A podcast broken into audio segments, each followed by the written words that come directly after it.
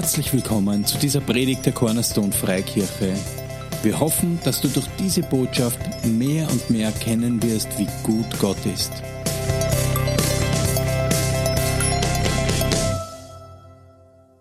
Okay. So, ich habe etwas brennen auf meinem Herzen. Und weißt du, das, was ähm, bei mir ist es meistens so, weißt du, das, was ich, hier, wenn ich hier vorne stehe und wenn ich rede, ist es immer das, was Gott eigentlich gerade mit mir auch redet. So, wenn du dich herausgefordert fühlst ein bisschen über das, was ich heute sage, dann äh, darfst dich freuen, bist mit mir in einem Team. Gott fordert mich auch gerade heraus. Wir sitzen alle im gleichen Boot immer. Stimmt's? Auch immer der, der da vorne steht, weißt du? um, ähm, so, ich lese eine Schriftstelle, die ist uns allen wohl bekannt. Und sie ist die, das einzige äh, Wunder, das wir finden, das in allen vier Evangelien beschrieben ist. Abgesehen von der, von der Auferstehung Jesu ist es das einzige Wunder. Und allein das sagt mir etwas. Ja? Das heißt, es ist wichtig. Und wir können was daraus lernen. Und wir sollen immer lernen. Stimmt's?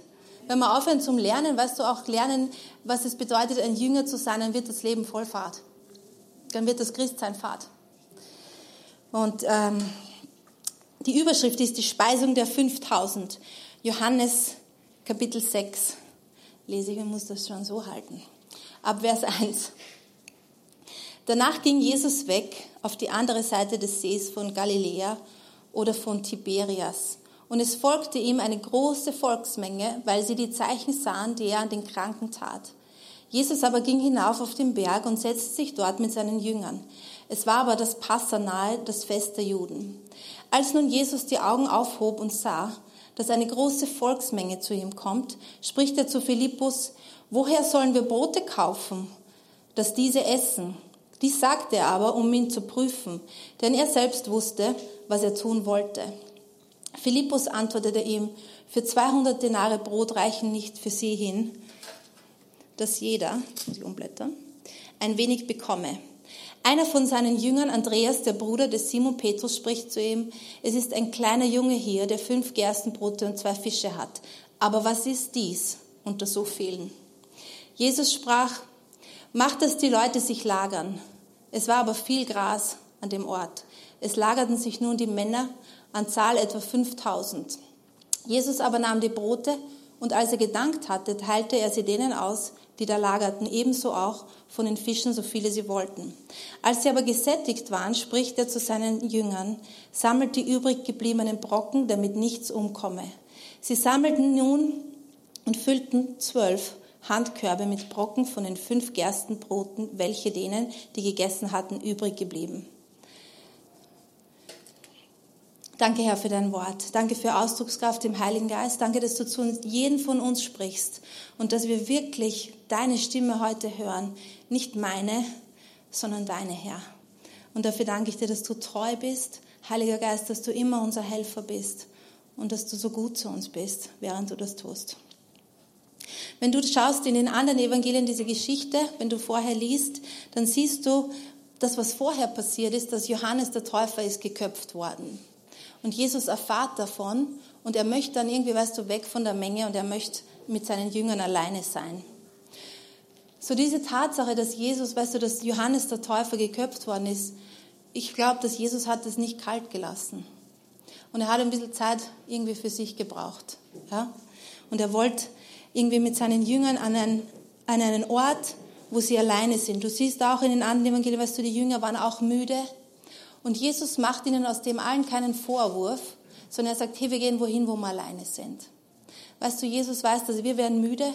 Dinge begegnen uns in unserem Leben, die uns emotional hernehmen, die uns traurig machen. Und er schimpft seine Jünger nicht deshalb, sondern sagt, wisst was, Leute, wir gehen wohin und wir machen es uns ein bisschen angenehm. Wir haben ein bisschen eine Auszeit. Aber weißt du, die Leute, die Jesus nachfolgen und die was von ihm brauchen, die sehen das anders und die warten schon auf ihn. Und wenn du liest, auch in den anderen Evangelien, das Interessante ist, dass Jesus sieht sie und er sagt, sie sind wie Schafe ohne einen Hirten und denen geht's nicht gut. Und was er dann tut, ist, er fängt an, diese Leute zu lehren. Er bringt ihnen das Wort. Weil weißt du, das Wort Gottes tut immer was für uns. Und er sitzt da und da steht, es sind 5000, das sind jetzt nur die Männer. So Frauen zu der damaligen Zeit, weißt du, sind nicht gezählt worden und die Kinder schon gar nicht, aber du kannst dir vorstellen, also es waren wirklich, wirklich viele Leute. Und wenn wir diese Szenen oft in, in Filmen sehen, dann sind es so ein paar, ähm, weil, weiß ich nicht, können die sich nicht mehr Statisten leisten, immer bei diesen Jesus-Filmen sitzen immer so 10, 20. Aber du musst das Bild anders kriegen, das sind so viele Leute. Sagen wir, das sind sicher 10.000 Leute, die da sitzen. Ich war vor zwei Wochen auf einer Konferenz, da waren 11.000 Frauen, das ist eine Menge. Das sind wirklich viele Leute. So Jesus sitzt und lehrt sie, wie auch immer das soundmäßig äh, funktioniert hat, weiß ich jetzt nicht. Wahrscheinlich haben die Leute das immer alles weiter gesagt, was er sagt. Aber die sitzen da, weißt du, und die wollen ihn hören. Und dann ist es, äh, es wird spät und er lehrt sie lang und die Leute haben was? Sie haben Hunger. Und als nun Jesus die Augen aufhob und sie sah, spricht er zu Philippus, woher sollen wir Brote kaufen, dass diese essen? Dies sagte er aber, um ihn zu prüfen, denn er selbst wusste, was er tun wollte. Jesus sagt zu Philippus, er sagt zu seinem Jünger, was macht man jetzt mit den Leuten? Wie kriegt man die jetzt satt? Und weißt du was? Er sagt das warum? Weil er möchte ihn prüfen. Ist interessant, oder? Weißt du, wir wollen immer so gern mit Jesus sein, stimmt's? Äh, Jesus prüft hier den Philippus. Und weißt du, wenn, er, wenn Gott uns prüft, dann ist es nicht, weil er etwas nicht weiß, was wir wissen oder was in uns vorgeht und auch nicht darum, um uns zu benoten oder uns zu beschämen, sondern es geht darum, dass wir selbst draufkommen, was wir eigentlich glauben. Und weißt du, das ist eine gute Sache. Wenn wir in Situationen sind, die uns herausfordern, dann kommen wir oft drauf, was wirklich in uns ist. Und Jesus hilft da Philippus, so sehe ich das na Philippus, was machen wir jetzt? Und Philippus sagt, also Brot kaufen gehen und all das, ja, er rechnet es herum, also irgendwie, das wird alles nichts. Und dann ist da einer, der, glaube ich, im ganzen Neuen Testament nur ein einziges Mal redet, der Andreas. Hat hier seinen steinenden Moment. Der spricht nur einmal. Und er sagt, weil Jesus sagt hier, naja, Leute, was haben wir denn? Was ist denn da? Und Andreas sagt, aha, wir haben einen Bub, der hat da praktisch seine Jause gebracht, aber was soll man schon mit dem machen? Und weißt du, ich sehe das so, dass Andreas, die anderen, so stelle ich mir das vor, ja, weißt du, ich stelle mir das ja immer alles so ganz, ähm, ganz ausgeschmückt vor. Ich kann mir vorstellen, weißt du, da sitzen diese tausenden Leute, die Jünger sind da, Jesus sagt, naja, was machen wir jetzt mit denen?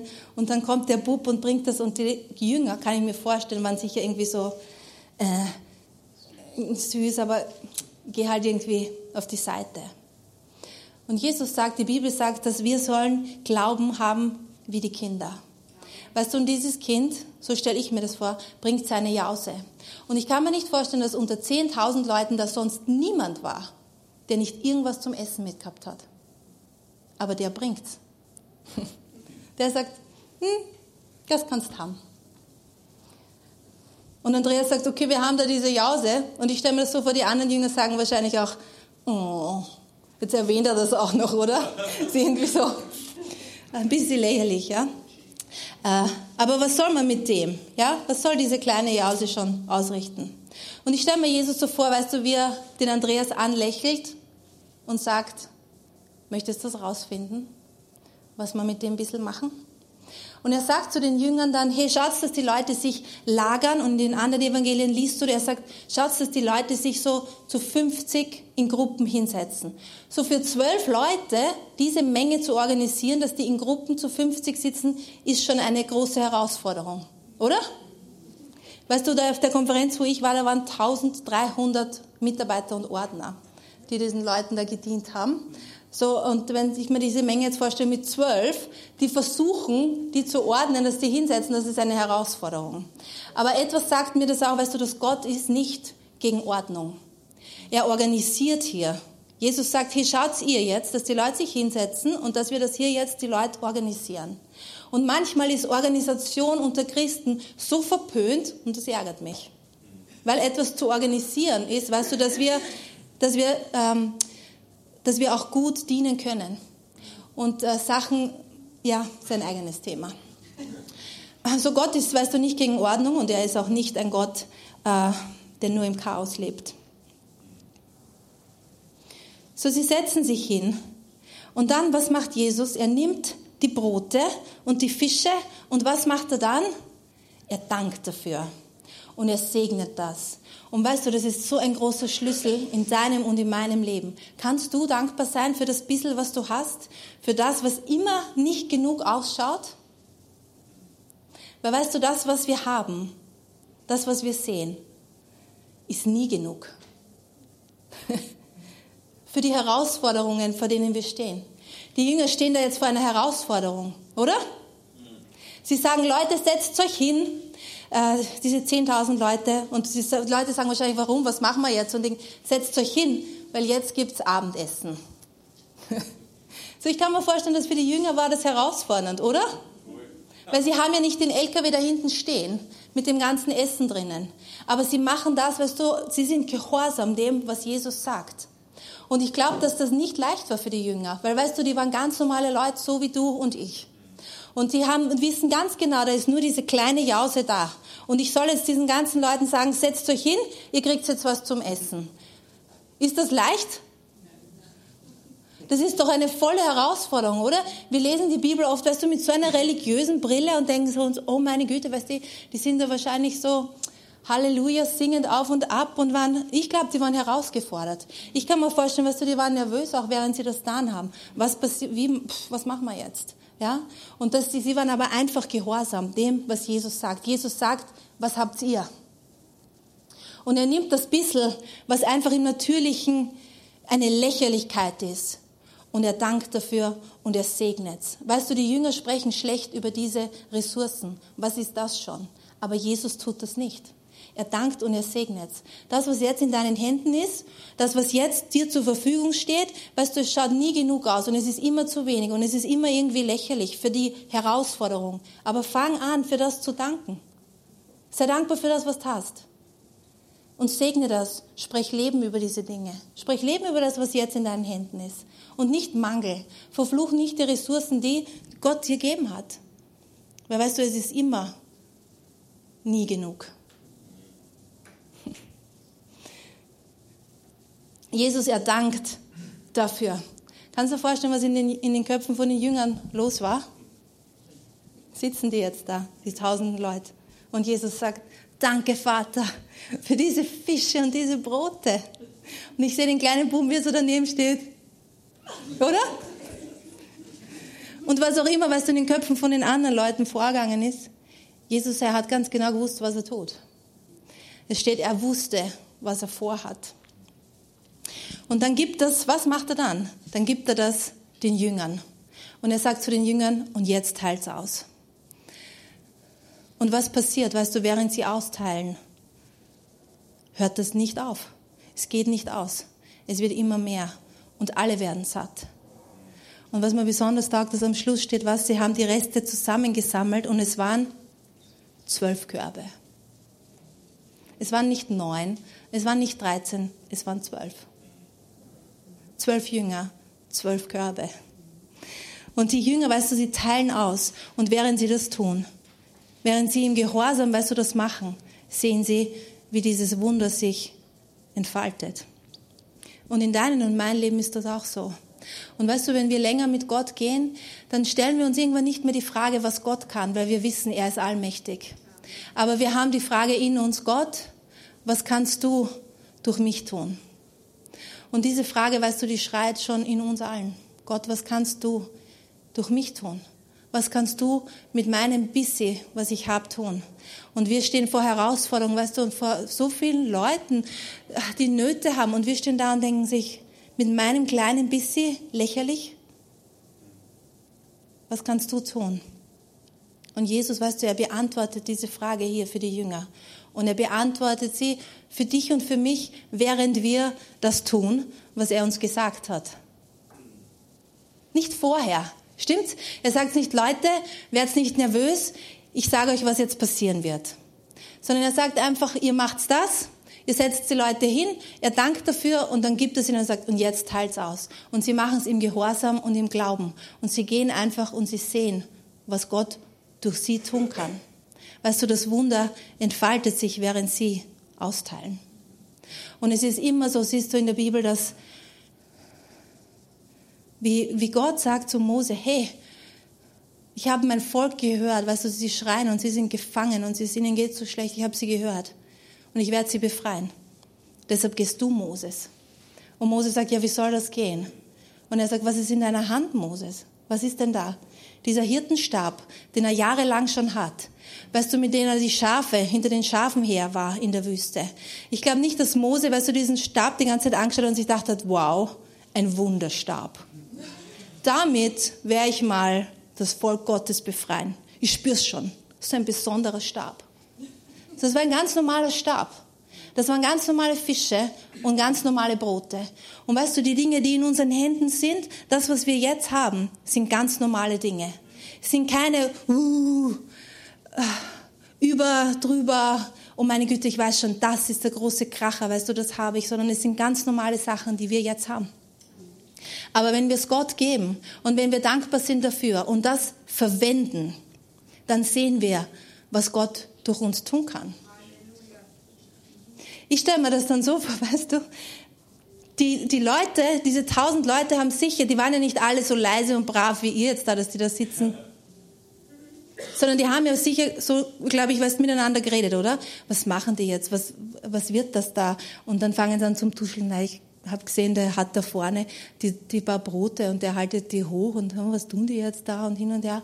Ähm, aber die Leute, die gesessen sind und das Ganze nur beurteilt haben und das empfangen haben, die haben die leichtere Aufgabe gehabt. Die sind einfach nur da gesessen. Weißt du, wer wirklich herausgefordert war? Die Jünger. Aber am Ende des Tages, wer hat, glaubst du, die bessere Zeit gehabt? Weißt du, in deinen und meinen Herausforderungen liegen die Wunder drinnen schon. Und wenn wir das machen, was Gott sagt, auch wenn es lächerlich ausschaut, und das, was wir jetzt haben, verwenden, wir werden so eine gute Zeit haben. Amen. Weil es gibt nichts Besseres. Weißt du, das, was du, wenn du das, was du hast, einfach nimmst und Gott gibst und das verwendest und du siehst, wie er durch dich wirkt. Es gibt nichts Besseres. Amen. Und es steht, hey Jesus, er wusste, was er tun würde. Ich glaube, weißt du, dass Jesus hat die Körbe schon im Boot gehabt, wie sie dorthin gefahren sind. Er wusste, was er tun wird. Und er fragt den Philippus, na, was machen wir denn jetzt? Und das taugt mir so an Jesus. Dir nicht auch? Ich sehe, weißt du, wie er so verschmitzt dem Philippus das sagt, na, was machen wir da?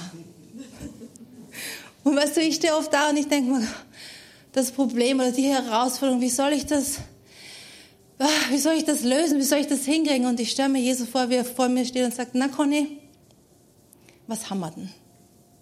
Was ist denn jetzt in deiner Hand? Weil er weiß, was er tun möchte. Er sieht schon. Und er braucht nur, weißt du, unser Vertrauen, dass das, was er sagt, wenn wir das machen, dass er es einfach gut machen wird. Aber Gott, weißt du, Jesus, er braucht, er, du siehst, Gott arbeitet immer mit Menschen zusammen. Ist das nicht cool an Gott? Er könnte ja auch alles alleine machen, oder? Aber er ist jemand, weißt du, er hat Freude daran, wenn wir mit ihm gemeinsam das machen. Und er weiß, weißt du, dass unsere Freude dann auch vollkommen ist. Und er hat diese Dinge für uns vorbereitet. Und er sagt immer, hey, was ist denn in deiner Hand? Er fragt nie nach dem, was wir nicht haben. Und er schimpft uns nie dafür, dass es zu wenig ist, was wir haben. Aber er sagt, hey, nimm das und mach was damit und er ändert seine Meinung nicht. Und mir taugt das, weißt du, die Jünger, die bleiben einfach dabei. Das hat doch sicher lang gedauert, bis die, die Leute, weißt du, dass sich die hinsetzen und alles. Das ist ja nicht so, wie wir das lesen, ja, in 20 Sekunden erledigt. Das ist ja ein längerer Prozess. Und ich sehe nicht, dass einer von ihnen irgendwann sagt, na, mir ist das zu blöd. Was soll denn das werden? Und irgendwie funktioniert das nicht. Und die da drüben, die stehen wieder auf, wenn ich sage, sie sollen sich hinsetzen. Und weißt du, wir sehen nicht, dass sie irgendwie zurückweichen. Und weißt du, du und ich, das ist unsere Herausforderung, dass wir an den Dingen dranbleiben, die Gott uns sagt. Weil ich weiß schon Dinge, die Gott zu mir gesagt hat. Und du weißt auch Sachen, die Gott zu dir gesagt hat. Wenn Gott zu dir sagt, mach das und das, investier dich dort und dort, mach das. Ich sag da was, er ändert seine Meinung nicht. Aber du wirst schon versucht sein, deine Meinung zu ändern. Und du wirst alle möglichen Arten von Gefühle haben. Weißt du? Über diese Dinge. Frag mich, woher ich das weiß. Weißt du, manchmal ich höre Gott oder ich sehe, was er machen will und ich bin so, yes, ist so gut, oder? Weißt du, dann fange ich an. Huh, und dann, das Leben ist herausfordernd. Stimmt's? Und was wir dann machen, ist, weißt du, wir fangen an zu zweifeln an uns. Weil wir irgendwann anfangen, auf unsere Fähigkeiten zu schauen. Aber es geht überhaupt nicht um unsere Fähigkeiten. Ist es ja gar nie. Es geht um ihn, was er kann, was er möchte, was er vorhat. Und er möchte, weißt du, dass wir sehen, was er tun kann durch und mit uns. Wenn Gott was zu dir sagt, bleib dran. Hör nicht auf. Und ich sagte, du wirst versucht sein, aufzuhören. Und du wirst versucht sein, wegzugehen. Du wirst versucht sein zu sagen, ah, das habe ich mir wahrscheinlich nur einbildet. Und das war in einem schönen emotionalen Moment, weißt du, wo Gott die Dinge über mich gesagt hat oder über meine Kinder, über, über meine Arbeitsstelle oder was weiß ich. Bleib dran. Wenn Gott was zu dir sagt, er ändert seine Meinung nicht. Er weiß, was er vorhat. Er weiß, was er vorhat. Er weiß, was er tut. Und er fragt nicht nach dem, was du nicht kannst. Und er fragt nicht nach dem, was du versaut hast. Er sagt einfach, bleib dran und mach weiter. Und das, was in deinen Händen ist, ist niemals nie genug. Es ist immer genug für Gott. Immer. Weißt du, wenn wir an einen Punkt kommen, wo wir uns denken, meine Güte, jetzt, das ist wirklich, jetzt ist es genug. Ich kann genug, weißt du, ich habe genug gelernt und ich habe genug Ressourcen und ich habe genug, ähm, da leben wir im Selbstbetrug, ja? Da brauchst du ein bisschen, äh, ist ein anderes Thema. Die Frage, die wir uns stellen, was kann Gott durch mich tun? Siehst du Dinge in deinem Herzen, die Gott einfach da reingelegt hat, die er machen möchte durch dein Leben? Dann verwende das, was jetzt in deinen Händen ist. Und wart nicht, Weißt du, wir, wir haben oft die Tendenz zu warten oder wenn das in meinem Leben anders ist, wenn ich das geregelt habe, wenn ich das gelernt habe, wenn ich mich da besser, weißt du, diszipliniert habe, wenn ich da mehr Glauben habe, wenn ich da mehr weiß, weißt du, das ist Schwachsinn. Das ist so eine Verzögerungstaktik und das produziert voll viel Frust in uns. Weil es ist nie genug im Natürlichen. Aber im Übernatürlichen ist es niemals nie genug. War das jetzt klar? So sei dankbar für das, was du hast, was jetzt in deinen Händen ist, wo du jetzt bist. Weißt du, die Bibel sagt, wir gehen von Herrlichkeit zu Herrlichkeit. So das bedeutet, da wo du jetzt bist, ist ein Level von Herrlichkeit. Verpasst die Herrlichkeit, die da jetzt ist, nicht. Verwend das, was Gott dir gibt, was er zu dir sagt. Die Leute, die in deinem Leben sind, dort, wo dich hingestellt hat, das ist alles kein Zufall. Sei wachsam. Mach die Dinge, die Gott dir aufgetragen hat. Hey, hör nicht auf. Lass dich nicht von deinen Gefühlen äh, sei nicht ein Sklave, weißt du, von deinen Gefühlen. Unsere Gefühle sind einfach nur unsere Gefühle. Sie sind mal so, mal so. Aber was Gott sagt, ist immer Wahrheit. Und er möchte, weißt du, die Dinge, er möchte, dass wir Dinge erleben, die in uns sind. Die letzte Schriftstelle, die ich habe, ist Epheser 2, Vers 8 bis 10. Denn aus Gnade seid ihr gerettet durch Glauben und das nicht aus euch. Gottes Gabe ist es nicht aus Werken, damit niemand sich rühme. So das wissen wir. Weißt du, und wir reden auch ganz oft über das. Was bedeutet das? Wir sind aus Gnade errettet. Es hat nichts mit unseren Werken zu tun. Wir können uns auf nichts was einbilden. Wir sind aus Gnade errettet. Alles hat Jesus dann. Wir sind seine Gerechtigkeit.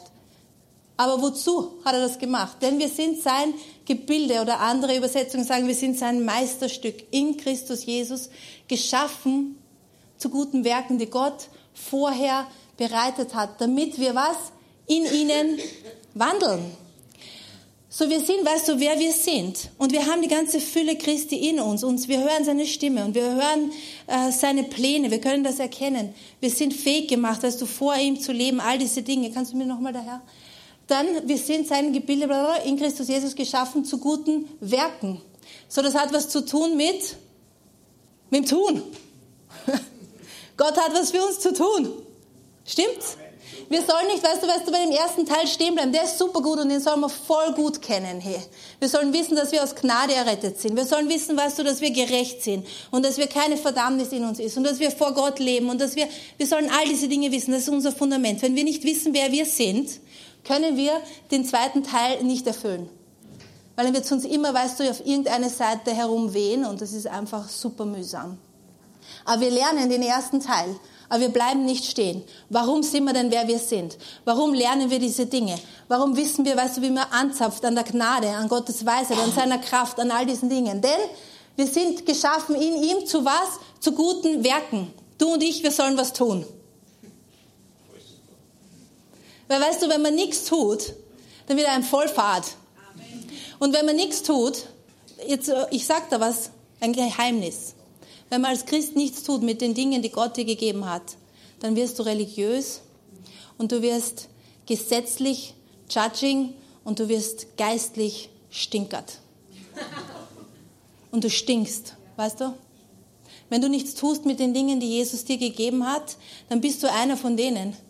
Und man kann sich selber gut lokalisieren, ob man was gerade macht mit dem, was Gott einem gegeben hat oder nicht. Wenn man daneben steht und die, weißt du, die was tun, anschaut und sagt, na, na, das hat nicht passt.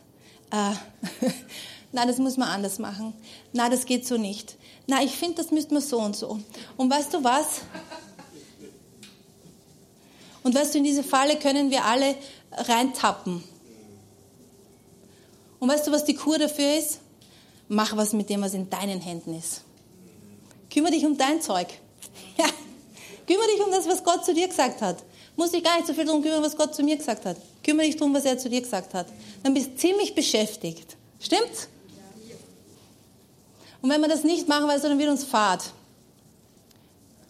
Und dann werden wir stinkert. Und dann wissen wir all diese Dinge, aber wir, wissen, wir tun nichts damit und dann ist es, ach, dann wollen wir nur, weißt du, vielleicht immer mehr Sachen wissen und immer, aber einfach nur herumsitzen und wissen und geistig fett werden, das, weißt du, das bringt niemand was. Aber das, was wir, weißt du, das, das, was wir jetzt in unseren Händen ist, verwenden wir es einfach. Das, was du jetzt weißt, mach was damit. Mir hat das Tag was, was der Wicker gesagt hat, du musst ja nicht alles wissen. Weißt du, hey, weißt du, dass Gott gut ist? Ja, dann sag das wem. Meine Güte, du musst ja keine theologische Abhandlung über Genesis 1 den Leuten erzählen können. Aber das, was jetzt in deinen Händen ist, mach was damit. Gott fragt nicht nach dem, was wir nicht haben. Aber er sagt schon, hey, mach was mit dem, was jetzt in deiner Hand ist. Gebrauch's. Steh nicht daneben und habe immer nur eine Meinung zu allem anderen. Mach das, was Gott zu dir sagt. Bring das, was in deiner Hand ist. Sei wie der kleine Junge, der sagt, das habe ich, Jesus. Und das gebe ich dir. Danke, Herr, dass du gut bist zu uns. Und dass wir wirklich das, was in unseren Händen jetzt ist, dass auch wenn wir im Natürlichen schauen auf unsere Herausforderungen oder auf Leute, die so viel Nöte haben um uns herum und wir stehen da und wir können sagen, was ist das, was ich habe schon im Vergleich zu dem, was gebraucht wird. Du stehst da vor uns und du lächelst und du sagst, möchtest du das rausfinden? Und ich danke dir, Herr, dass wir fähig gemacht worden sind, weil wir deine Kinder sind und deine Stimme hören und dir glauben können, einfach deinen Worten zu folgen. Und wir müssen uns nicht darum kümmern, dass das, was wir dir geben und auch das, was wir auszählen, dass das mehr wird. Das ist überhaupt nicht, überhaupt nicht unsere Aufgabe. Ich dir das, das ist nicht deine Aufgabe. Es ist nicht deine Aufgabe, weißt du, dass du Leute heilst, dass du Leute bekehrst, dass du Leuten Hoffnung oder weißt du, diese Dinge, das ist nicht deine Aufgabe, das ist Gottes Aufgabe. Aber du teil aus. Teil aus, was in deiner Hand ist. Und er kümmert sich um den anderen Part. Danke, Herr, dass du einfach nie sagst, das ist zu wenig oder dass du nie sagst, das ist zu unqualifiziert oder das ist zu, zu pfuschig, sondern du nimmst, Herr, was wir dir geben. Du nimmst es mit Dankbarkeit und mit Freude. Du sprichst Segen aus über das, was wir haben. Danke, Herr, dass dein Segen einfach reich macht und dass dein Segen die Dinge in unserem Leben vermehrt und aufblühen lässt und dass wir immer mehr als genug haben, um auszuteilen. Danke, Herr, dass wir ja fähig sind, einfach so zu sehen, wie du siehst. Und dass du uns in die Schule mit reinnimmst, Herr. Ich danke dir, Herr, für dieses Abenteuer mit dir zu leben. Und dass du aus unserem Leben einfach was Gutes und was Schönes machst, dass du genau weißt, was du vorhast. Und wir geben uns dir einfach hin und wir vertrauen dir und wir danken dir, Herr, dass du immer noch bist, wer du bist. Dass du dich nie verändert hast, Jesus. Und dass du immer noch der bist, der Wunder tut und Dinge multipliziert, während wir austeilen. Danke, Herr, für deinen Segen. Ich segne jeden Einzelnen, der da ist. Danke für dein Reden, Heiliger Geist, zu uns. Danke, dass du Dinge auch wieder aufwächst, die in Menschen sind und die du schon zu ihnen geredet hast. Danke, Herr, dass Gnade da ist, auch wieder Sachen aufzunehmen und dran zu bleiben und Enttäuschungen auch äh, liegen zu lassen, Frust liegen zu lassen, Meinungen von anderen Leuten liegen zu lassen und einfach auf dich zu hören. Auch wenn Gefühle mitspielen, auch wenn Enttäuschungen da sind, einfach zu sagen, hey, ja, ich stehe wieder auf und ich nehme das, was in meinen Händen ist und ich tue was damit. Ich spreche Segen aus über all diese Träume, die in Menschenherzen drinnen sind und all diese Sehnsüchte und dass du diese Frage auch für jeden von uns beantwortest. Gott, was kannst du durch mich tun, während wir benutzen, was in unseren Händen ist. Du bist ein großartiger Gott. Ich liebe einfach deine Art. Ich liebe deine Sichtweise. Ich liebe deinen Humor. Ich liebe deine Gnade. Ich liebe deine Stärke. Ich liebe deine Freundlichkeit. Ich liebe deine, deine ganze Art und dein Wesen. Ich danke dir, dass ich in deinem Reich bin und dass ja, ich mit dir einfach zusammenarbeiten kann und dass du so ein guter Chef bist. Ich danke dir, Herr, für Gnade auf uns, für jeden Einzelnen, der da ist, diese vorbereiteten Werke zu tun und einfach zu tun mit Freude. Und so wie du in deinem Wort sagst auch, dass die Werke Gottes zu tun war deine Speise, ist es für uns auch. So wie die Jünger jeder einen Korb noch mit nach Hause nehmen und extra haben. So ist es für uns auch. Danke, Herr, dass du sagst, wenn wir nach deinem Reich trachten, alles andere wird uns hinzugefügt werden. Du schaust auf uns her. Wir gehen, wir werden gestärkt durch die Dinge, die wir tun. Wir sagen, dass nicht äh, Stärke weggenommen wird von uns, sondern dass wir gestärkt werden, während wir die Dinge tun. Ich danke dir für vorbereitete Werke und vorbereitete Herzen, dass du Leuten einfach dass du uns alle mehr in das reinnimmst, in diese Offenbarung, Jesus, wer du wirklich bist. Und dass du uns religiöse Denkweise und Ding, dass du uns hilfst, dass wir das einfach den Mut haben, auch das wegzuschmeißen und hinzuschauen, wie du wirklich bist. Und uns trauen, die Dinge zu machen, die du zu uns sagst. Danke dafür, Herr, dass du so gut bist zu uns. In Jesu Namen. Amen.